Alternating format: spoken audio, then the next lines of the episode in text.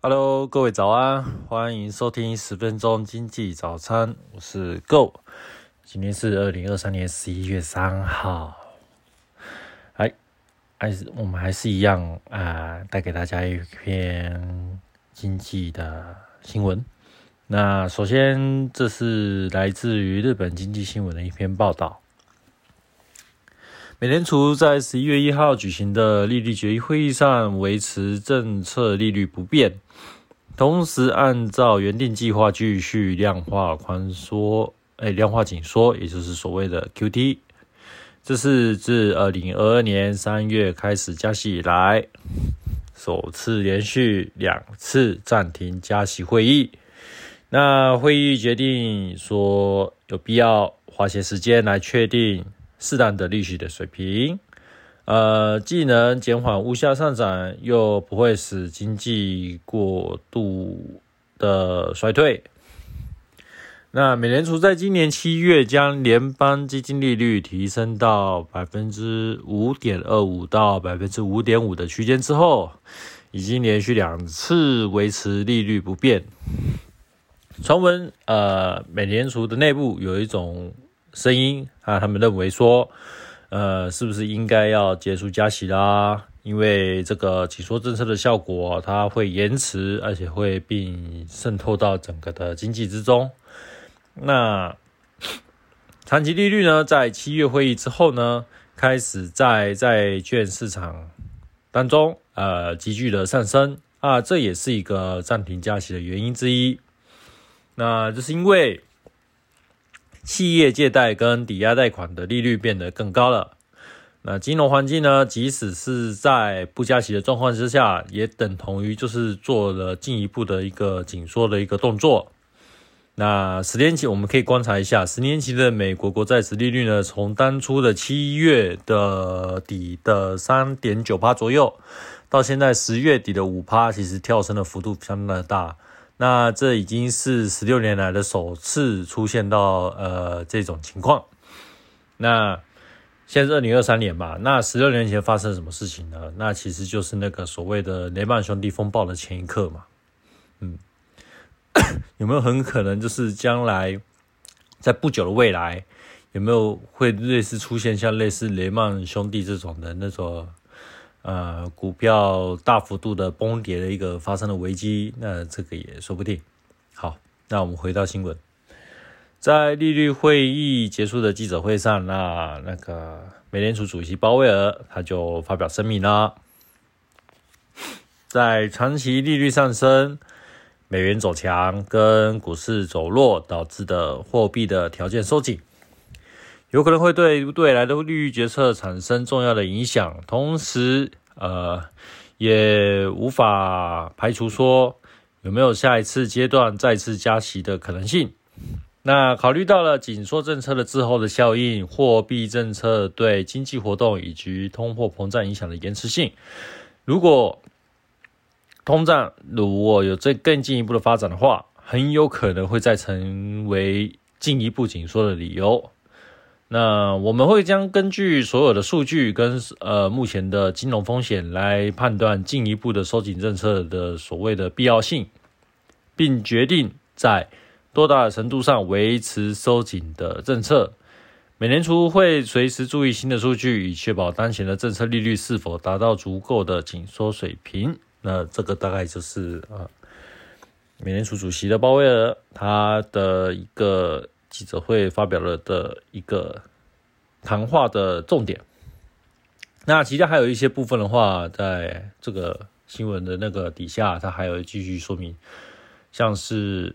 截至呃十一月一号的上午，金融期货市场有百分之百，哎不不是。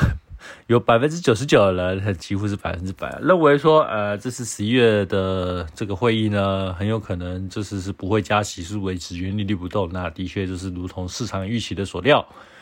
但是，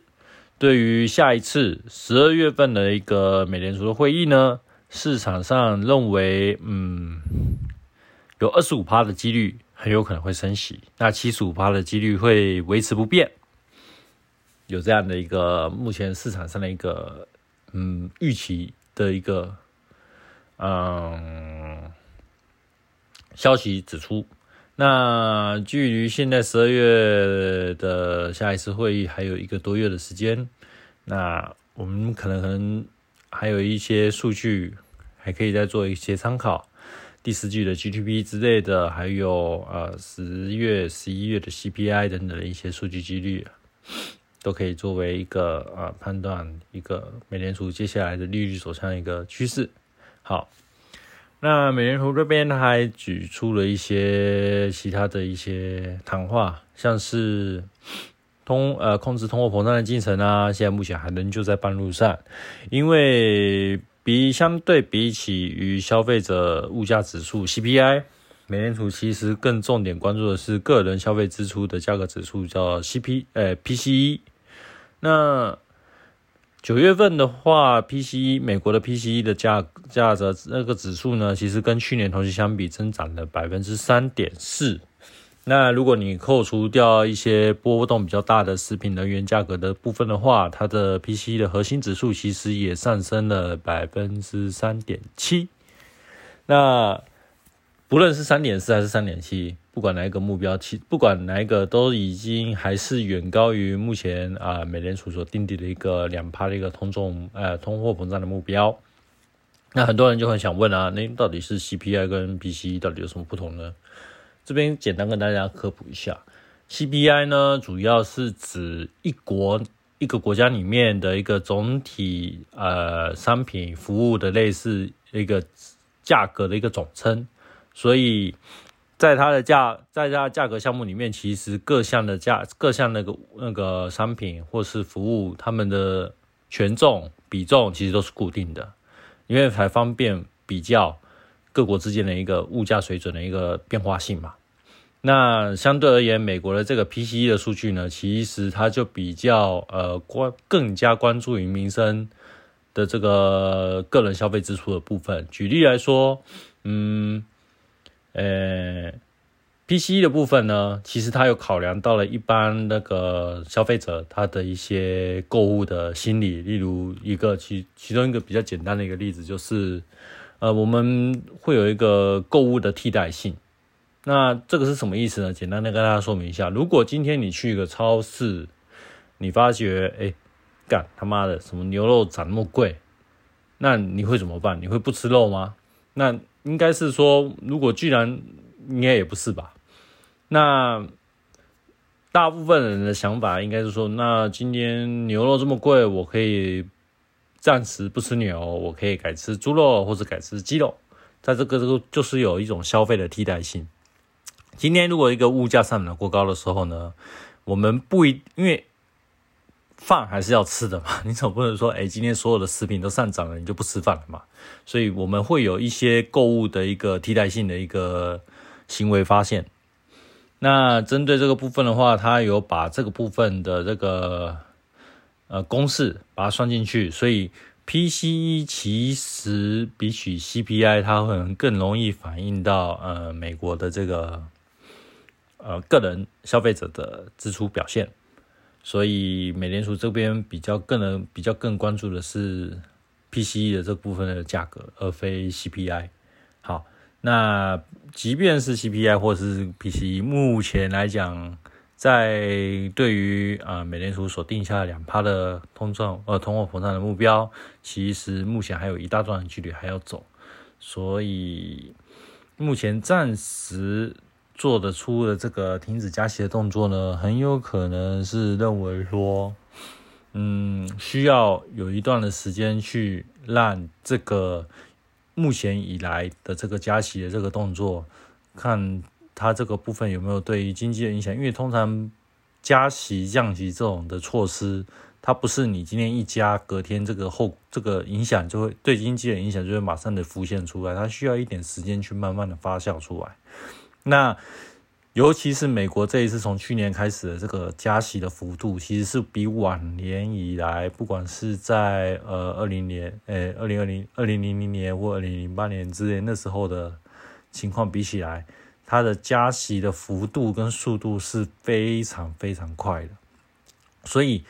目前呃整个美国的消费者市场，还有一些呃。一些嘛，其实不止美国啦，因为其实美国的一些利率水准，其实也是会影响到其他各国的一些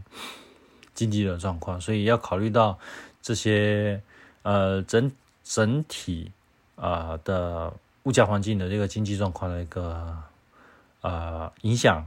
这个目前的这个金融环境、金融政策所造成的影响这部分的话，会造成什么样的一个呃效果？有没有达到一个类似他们想要的一个通胀的效果，或是一个能够抑制经济过热的一个呃现象的话，是需要一点时间的。所以目前市场上，嗯，虽然有一派的人是认为说，哎，有没有可能这一次的加息，因为已经两次都已经暂停加息了嘛，有没有可能这一次五点五就已经是最高了？不会再往上再继续加，这个这个，我觉得判断其实还算太早。好，那我们继续再看下一篇，哎，继续接接下来它这个后面这个新闻稿之后后面的内容啊，其中呃，美国哦占美国 GDP 百分之七十的民间消费支出呢，其实还是出乎意料的保持的非常的强劲。那尤其是第三季的实质 GDP 的季增年率是百分之四点九，那已经超出美联储官员预期的两倍之多。如果这个部分的话啊，民间的消费呢还是没有办法让它迅速的降温下来的话，可以说可以想到的是，接下来通胀的这个部分还会处于在相当高位的这个部分。那么很有可能，这是呃目前的这个加息的预期，或者是说这个加息的周期这个部分的话，还会比我们一般市场上的投资人或者是市场的那个各个机构的一个预期来的更久更长，也说不定。那我们就要必须的好好的，嗯。重新评估一下目前的投资的风险，也以及呃，更加好好观察一下目前世界的一个经济的动态。像尤其你像嘛，不以经济来讲的话，我们除了关注一些呃是呃，除了供给跟需求面这个部分要做。进一步的观察之外呢，其实，在国际地缘政治方面的话，它这个部分其实也会影响到呃呃世界上的这个已经的供需的平衡嘛，它会影响严重影响到供需平衡。像基本上那个以色列跟巴勒斯坦的这个冲突的话，最直接影响就是能源价格嘛。那现在虽然说呃。十月份的部分，能源价格已经有过，已经有了大幅的回落了。可是现在目前，呃，我现在目前看到的这个，呃，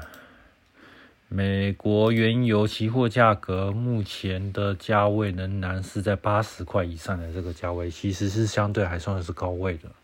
那更不排除说，如果今天这个中东的情势如果还有更进一步的恶化的话，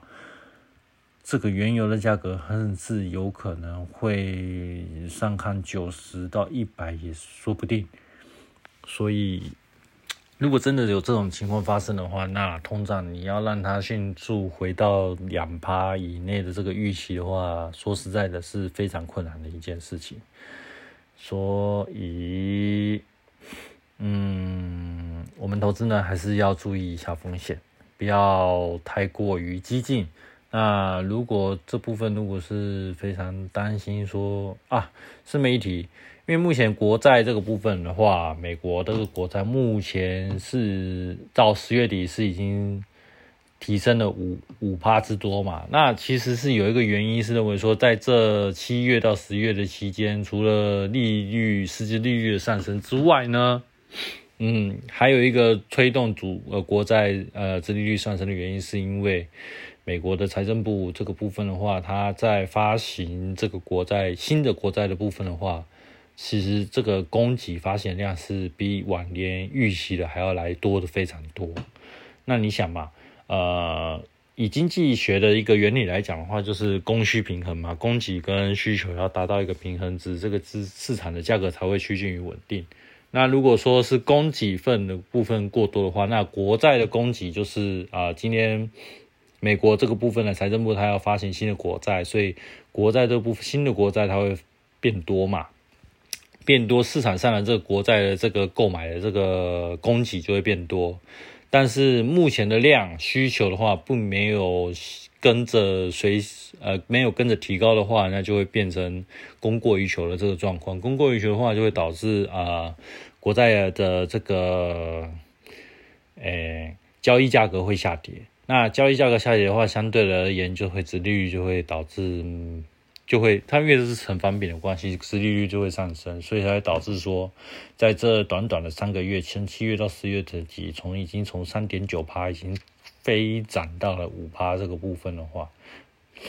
那接下来现因为目前呃新的，因为现在最近嘛，呃除了美联储开完这个利率会议利率会议之后呢，随即的美国财政部它这边其实也有发表声明，就是说它其实。针对第四季的目前国债发售的预期的话，它会不，它应该没有像第三季项目那么夸张了，所以就是相对而言会收敛很多。所以目前在呃十一月这个刚开始，现在已经一月、二月、三月了嘛？诶一号升二号、三号好了嘛？现在目前其实啊。美国的现在时间，其实国债已经从五趴，就慢慢的回落。现在我看到是四点六、四点七左右的水准了，其实已经大幅的回落许多了。嗯，